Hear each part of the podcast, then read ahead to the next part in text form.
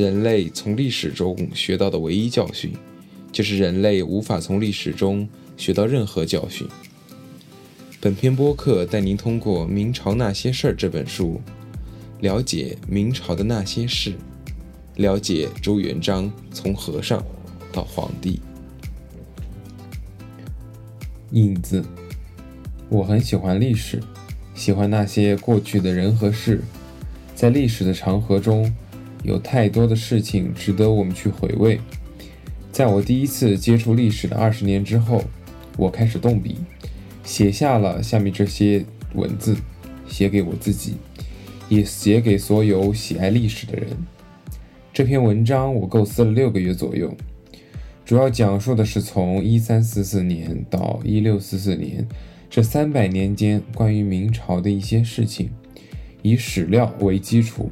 以年代和具体人物为主线，并加入了小说的写法和对人物的心理分析，以及对当时政治经济制度的一些评价。要说明的是，这篇文章是描写正史的，资料来源包括《明史录》《明通鉴》《明史》《明史记事本末》等二十余种明代史料和笔记杂谈。虽然用了很多流行文学的描写手法和表现方式，甚至人物的对话都是有史料来源的。为了文章的流畅，出处就不一一列出了。我写文章有个习惯，由于早年读了太多学究书，所以很痛恨那些故作高深的文章。其实历史本身很精彩，所有的历史都可以写得很好看。我希望自己也能做到。其实我也不知道自己写的算什么题材，不是小说，不是史书，但在我看来，题材似乎并不重要。我想写的是一部可让人可以在轻松中了解历史的书，一部好看的历史，仅此而已。好了，就此开始吧。童年，一切的事情都要从一三二八年的那个夜晚开始。农民朱五四的妻子陈氏生下了一个男婴，大家都知道了，这个男婴就是后来的朱元璋。大凡皇帝出世，后来的史诗上都会有一些类似的怪象记载，比如刮风啊、下暴雨啊、冒香气啊、天上星星闪耀啊、到处放红光啊，反正就是要告诉你，这个人和别人不一样。朱元璋先生也不例外，他出生时。红光满地，夜间房屋中出现异光，以至于邻居以为失火了，跑来相救。然而，当时农民朱五四的心情，并不像今天我们在医院厂房外看到那些焦虑中带着喜悦的父亲们。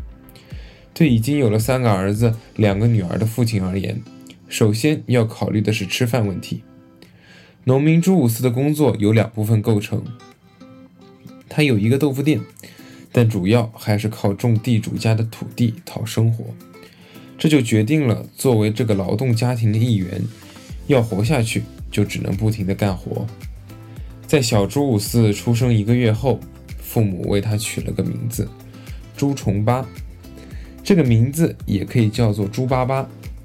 我们这里再介绍一下，朱重八家族的名字都很有特点。朱重八高祖名字朱百六。朱重八曾祖名字朱四九，朱重八祖父名字朱初一。这并不是数学题，朱家的名字与数字息息相关。然而，从现有的可信资料来看，此间并无明确的数学联系。元朝时期，老百姓都以数为名，太祖如是，大将们也不例外。常遇春的曾祖父叫常四三，爷爷叫常重五。父亲叫常六六，汤和的曾祖父叫汤五一，爷爷叫汤六一，父亲叫汤七一，不一而足。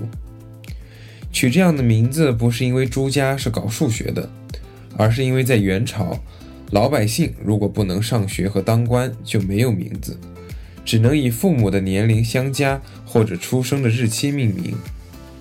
朱重八的童年在一间冬凉夏暖。四面通风、采光良好的破茅草屋里度过。他的主要工作是为地主刘德家放牛。他曾经很想读书，可是朱五四是付不起学费的。他没有李密牛角挂书那样的情操，自然也没有杨素那样的大官来赏识他。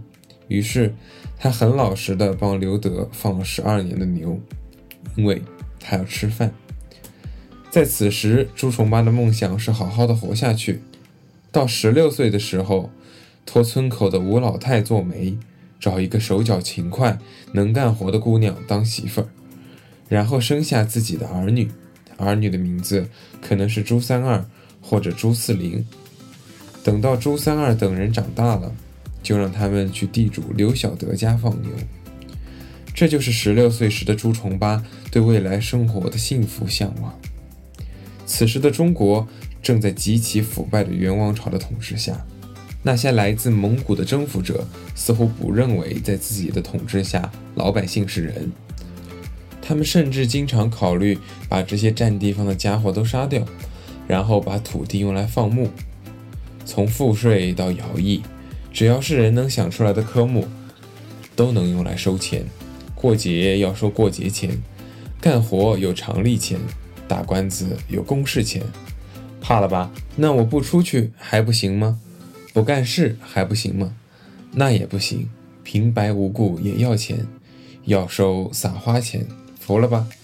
于是，在这个马上民族统治中国六十余年后，他们的国家机器已经到了无法承受的地步。此时的元帝国就好像是一匹苟延残喘的骆驼，只等生命中那最后一根稻草。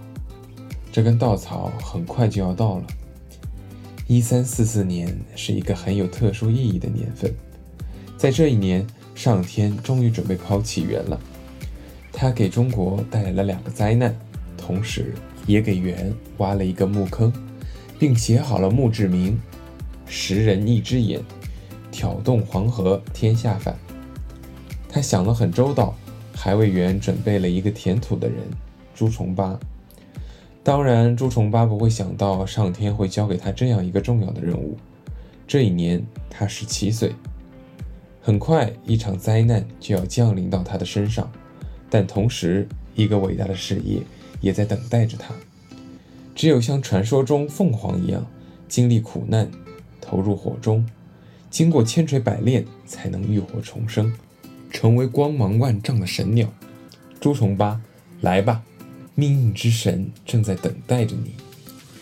元至正四年，一三四四年到来了。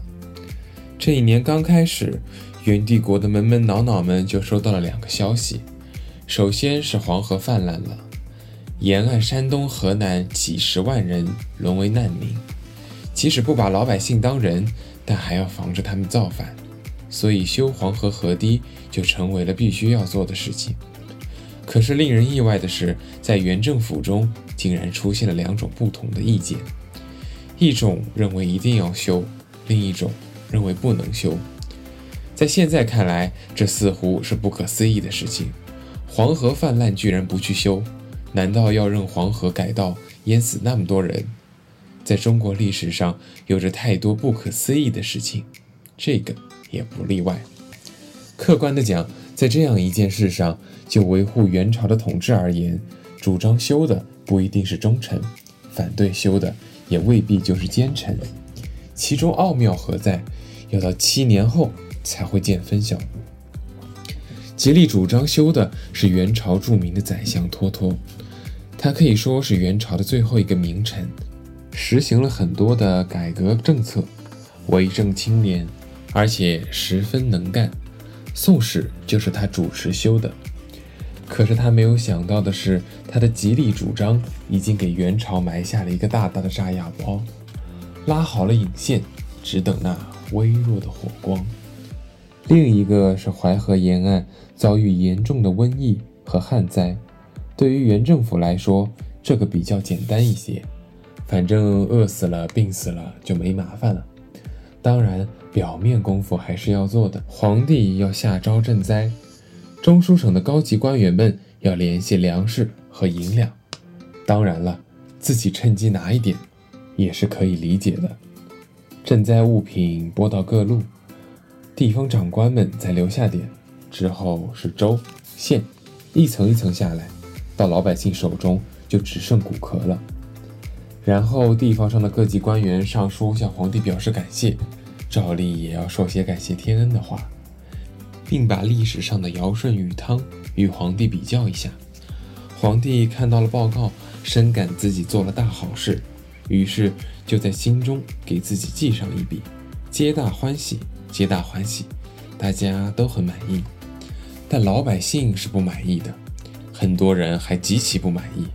朱重八肯定是那些极其不满意中的人的一个。灾难到来后，四月初六，朱重八的父亲就饿死；初九，大哥饿死；十二日，大哥长子饿死；二十二日，母亲饿死。如果说这是日记的话，那应该是世界上最悲惨的日记之一。朱重八的愿望并不过分，他只是想要一个家，想要自己的子女。想要给辛劳一生、从没欺负过别人、老实巴交的父母一个安逸的晚年，起码有口饭吃。他的家虽然不大，但家庭成员关系和睦，相互依靠。父母虽然贫穷，但每天下地干活回来，仍然会给重八惊喜。有时是一个小巧的竹蜻蜓，有时是地主家不吃的猪头肉。这就是朱重八的家。然而现在什么都没有了。朱重八的姐姐已经出嫁，三哥倒插门去了。除了朱重八的二哥，这个家庭已经没有了其他成员。十七岁的朱重八眼睁睁地看着亲人一个一个死去，而他却无能为力。人世间最大的痛苦莫过于此。他唯一的宣泄方式是痛哭，可是哭完了，他还要面对一个重要的问题。埋葬他的父母，可是没有棺材，没有寿衣，没有坟地，他只能去找地主刘德，求刘德看在父亲给他当了一辈子佃户的份上，找个理由埋了他爹。刘德干净利落地拒绝了他，原因很简单：你父母死了，关我何事？给我干活，我也给过他饭吃。朱重八没有办法。只能和他二哥用草席盖着亲人的尸体，然后拿门板抬着到处走，希望能够找到一个地方埋葬父母。可是天下虽大，到处都是土地，却没有一块是属于他们的。幸好有好心人看到他们确实可怜，终于给了他们一块地方埋葬父母。魂悠悠而逆父母无有，志落魄而长阳。这是后来能吃饱饭的朱元璋的情感回忆。朱重八不明白，自己的父母在土地上耕作了一辈子，却在死后连入土为安都做不到。地主从来不种地，却衣食无忧，为什么？可他此时也无法思考这个问题，因为他也要吃饭，他要活下去。在绝望的时候，朱重八不止一次地祈求上天。从道教的太上老君，到佛教的如来佛祖，只要他能知道名字的，都祈求到了。祈祷的唯一内容，只是希望与父母在一起生活下去，有口饭吃。但结果让他很失望。于是他那幼小的心灵开始变得冰冷。他知道没有人能救他，除了他自己。复仇的火焰开始在他心底燃烧。如此的痛苦，使他从脆弱到坚强。为了有饭吃，他决定去当和尚。朱重八选择的地方是附近的黄觉寺，在寺里，他从事着类似长工的工作。他突然发现，那些和尚除了没有头发，对待他的态度比刘德好不了多少。这些和尚自己有田地。还能结婚，如果钱多，还可以去开当铺。但他们也需要人给他们打杂。在那里的和尚不念经、不拜佛，甚至连佛祖金身也不擦。这些活自然而然的由刚进庙的新人朱重八来完成。朱重八一直忍耐着。然而，除了要做这些粗活外，他还要兼任清洁工、仓库保管员。天游宫。即使这样，他还是经常挨骂。在那些和尚喝酒吃肉的时候，他还要擦洗香客踩踏的地板。每一个孤独的夜晚，他只能独坐在柴房中，看着窗外的天空，思念着只与自己相处了十余年的父母。他已经很知足了，他能吃饱饭就够了，不是吗？然而命运似乎要锻炼他的意志。他入寺仅五十余天后，由于饥荒过于严重。所有的和尚都要出去化缘。所谓化缘，就是讨饭。我们熟悉的唐僧同志每次的口头禅就是：“悟空，你去化些斋来。”用俗话来说，就是“悟空，你去讨点饭来。”我曾经考察过化缘这个问题，发现朱重八同志连化缘也被人欺负。由于和尚多，往往对化缘地有界定。哪些地方富点，就指派领导的亲戚去；哪些地方穷，就安排朱重八同志去。反正饿死也该，谁让你是朱重八？朱重八被指派的地点是在淮西和河南，这里也是饥荒的主要地带，谁能划给他呢？然而，就从这里开始，命运之神向他微笑。在游方的生活中。朱重八只能走路，没有顺风车可搭，是名副其实的旅行。他一边走一边讨饭，穿城越村，挨家挨户，风餐露宿。每敲开一扇门，对他都是一种考验，因为他面对的往往只是白眼、冷嘲热讽。对朱重八来说，敲开那扇门可能意味着侮辱，但不敲那扇门就会饿死。朱重八已经没有了父母，没有了家，他所有的只是那么一点可怜的自尊。然而，讨饭的生活使他失去了最后的保护。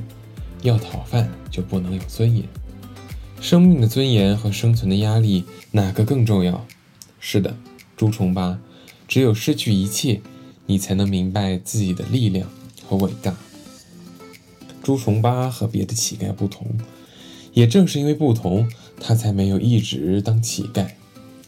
在讨饭的时候，他仔细研究了淮西的地理、山脉、风土人情，他开阔了视野，丰富了见识，认识了许多豪杰。此时，他还有了自己的宗教信仰——明教。他相信，当黑暗笼罩大地的时候，伟大的弥勒佛一定会降世的。其实，就他的身世遭遇来说，他是不是真的信弥勒佛，倒是很难说。我们有理由相信，他心中真正的弥勒是他自己。但朱重八最重要的收获是，他已经从一个只能无助地看着父母死去的孩童，一个被人欺负后只能躲在柴堆里小声哭的杂役，变成了能坚强面对一切困难的战士，一个武装到心灵的战士。长期的困难生活最能磨练一个人的意志。有很多人在遇到困难后只会怨天尤人、得过且过，而另外一些人虽然也不得不在困难面前低头，但他们的心从未屈服。他们不断的努力，相信一定能够取得最后的胜利。朱重八毫无疑问是后一种。如果说在出来讨饭前，他还是一个不知所措的少年，在他经过三年漂泊的生活，回到黄觉寺时，他已经是一个有自信、战胜一切的人。这是一个伟大的转变，很多人可能穷其一辈子也无法完成。转变的关键在于心。对于我们很多人来说，心是最柔弱的地方，他特别容易被伤害。爱情的背叛，亲情的失去，友情的丢失。都将是重重一击。然而，对于朱重八来说，还有什么不可承受的呢？他已经失去一切，还有什么比亲眼看着父母死去而无能为力，为了活下去和狗抢饭吃，被人唾骂鄙视更让人痛苦？我们有理由相信，就在某一个痛苦思考的夜晚，朱重八把这个最脆弱的地方变成了最强大的力量的来源。是的。即使你拥有人人羡慕的容貌、博览群书的才学、挥霍不尽的财富，也不能证明你的强大，因为心的强大才能真正强大。当朱重八准备离开自己讨饭的淮西，回到黄觉寺时，他仔细地回忆了这个他待了三年的地方，思考了他在这里得到的和失去的，然后收拾自己的包裹，踏上了回家的路。也许我还会回来的，朱重八这样想。至正十一年，上天给元朝最后的一根稻草终于压了下来，元朝的末日到了，我们的谜底也揭开了。现在看来，托托坚决要求治黄河的愿望是好的，然而他不懂得那些反对的人的苦心，元朝那些腐败到极点的官吏也是他所不了解的。现在他终于要尝到苦果了。当元朝命令沿岸十七万劳工修河堤时，各级的官吏也异常兴奋。首先，皇帝拨给修河的工钱是可以克扣的，民工的口粮是可以克扣的，反正他们不吃不喝也事不关己，这就是一大笔收入。工程的费用也是可以克扣的，反正黄河泛滥也淹不死自己这些当官的。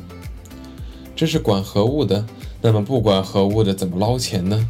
其实也简单，既然工程这么大，必然有徭役指标，找几十个人到各个乡村去，看到男人就带走，理由修河堤，不想去拿钱来，没有钱，有什么值钱的都带走。可怜的托托，一个好的理论家，却不是一个好的实践家。老把戏出场了。当民工挖到山东时，他们从河道下挖出了一个一只眼睛的石人，背部刻着“石人一只眼，挑动黄河天下泛”。民工们突然发现，这正是他们在工地上传唱了几年的歌词，于是人心思动。这真是老把戏，简直可以编成电脑程序。在起义之前，总要搞点这种封建迷信。但也没办法，人家就吃这一套。接着的事情似乎就是理所应当的了。几天后，在朱重八讨过饭的地方，韩山童和刘福通起义了。他们的起义与以往起义并没有不同，照例也要搞个宗教组织，这次是白莲教。当然，既然敢起义，身份也应该有所不同。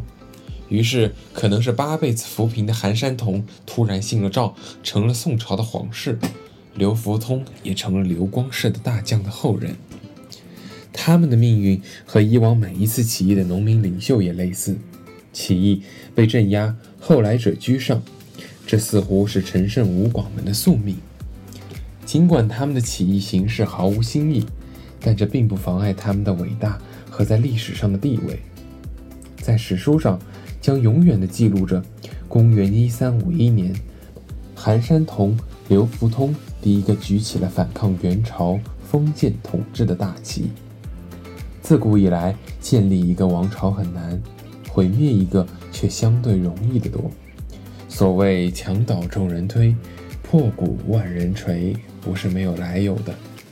在元朝这个把人分为四个等级的朝代里，最高等级的蒙古人杀掉最低等级的男人，唯一的惩罚是赔偿一头驴。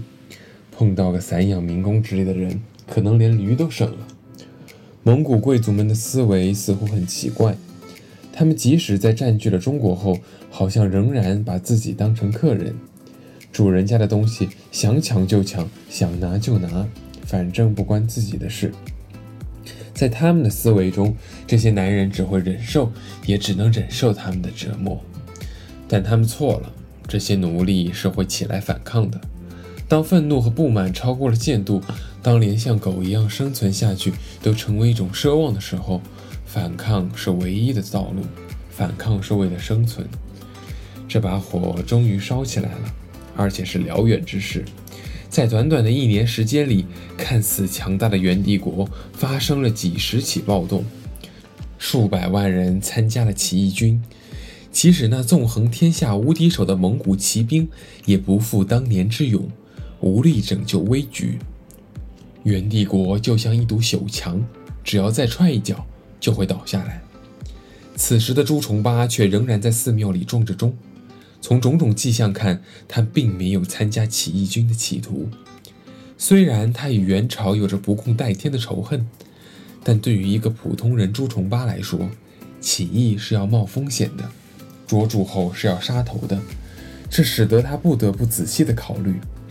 在很多书中，朱重八被塑造成一个天生英雄的形象。于是，在这样的剧本里，天生英雄的朱重八一听说起义了。马上回寺庙里操起家伙，就投奔了起义军，表现了他彻底的革命性等等。我认为这不是真实的朱重八。作为一个正常人，在做出一个可能会掉脑袋的选择时，是绝对不会如此轻率的。如果朱重八真的是这样一个莽撞的一个人，他就不是一个真正的英雄。真正的朱重八是一个有畏惧心理的人。他遭受过极大的痛苦，对元有着刻骨的仇恨，但他也知道生的可贵，一旦选择了造反，就没有回头路。知道可能面对的困难和痛苦，在死亡的恐惧中不断挣扎，却仍然能战胜自己，选择这条道路，才是真正的勇气。这样的朱重八才是真正的英雄，一个战胜自己、不畏惧死亡的英雄。朱重八在庙里的生活是枯燥而有规律的，但这枯燥而规律的生活被起义的熊熊烈火打断了。最具有讽刺意义的是，具体打乱这一切的并不是起义军，而是那些元的官吏。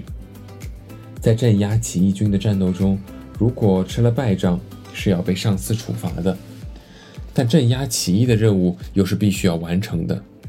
于是，元朝的官吏们毅然决然地决定拿老百姓开刀。既然无法打败起义军，那就把那些可以欺负的老百姓抓去交差，把他们当起义军杀掉。从这个角度来看，元的腐朽官吏为推翻元朝的统治，实在是不遗余力，立了大功。此时摆在朱重八面前的形势严重了，如果不去起义，很有可能被某一个官吏抓去当起义者杀掉，然后冠以张三或者李四的名字。但投奔起义军也有很大的风险，一旦被元军打败，也是性命难保。就在此时，一封信彻底改变了他的命运。他幼年时候的朋友汤和写了一封信给他，信的内容是自己做了起义军的千户。希望朱重八也来参加起义军，共同富贵。朱重八看过后不动声色，将信烧掉了。他还没有去参加起义的心理准备。然而晚上，他的师兄告诉他，有人已经知道了他看起义军信件的事情，准备去告发他。朱重八终于被逼上了绝路。接下来是痛苦的思考和抉择。朱重八面前有三条路：一守在寺庙里；二逃跑；三造反。朱重八也拿不定主意，他找到了一个人问他的意见。这个人叫周德兴，我们后面还要经常提起他。周德兴似乎也没有什么好主意，他给朱重八的建议是算一卦，看哪一条路合适。算卦的结果是：不逃不守，则不吉。将就凶而不防，意思是逃跑待在这里都不吉利，去造反还可能没事。朱重八明白自己已经没有退路了，自己不过想要老老实实的过日子，种两亩地，孝敬父母，却做不到。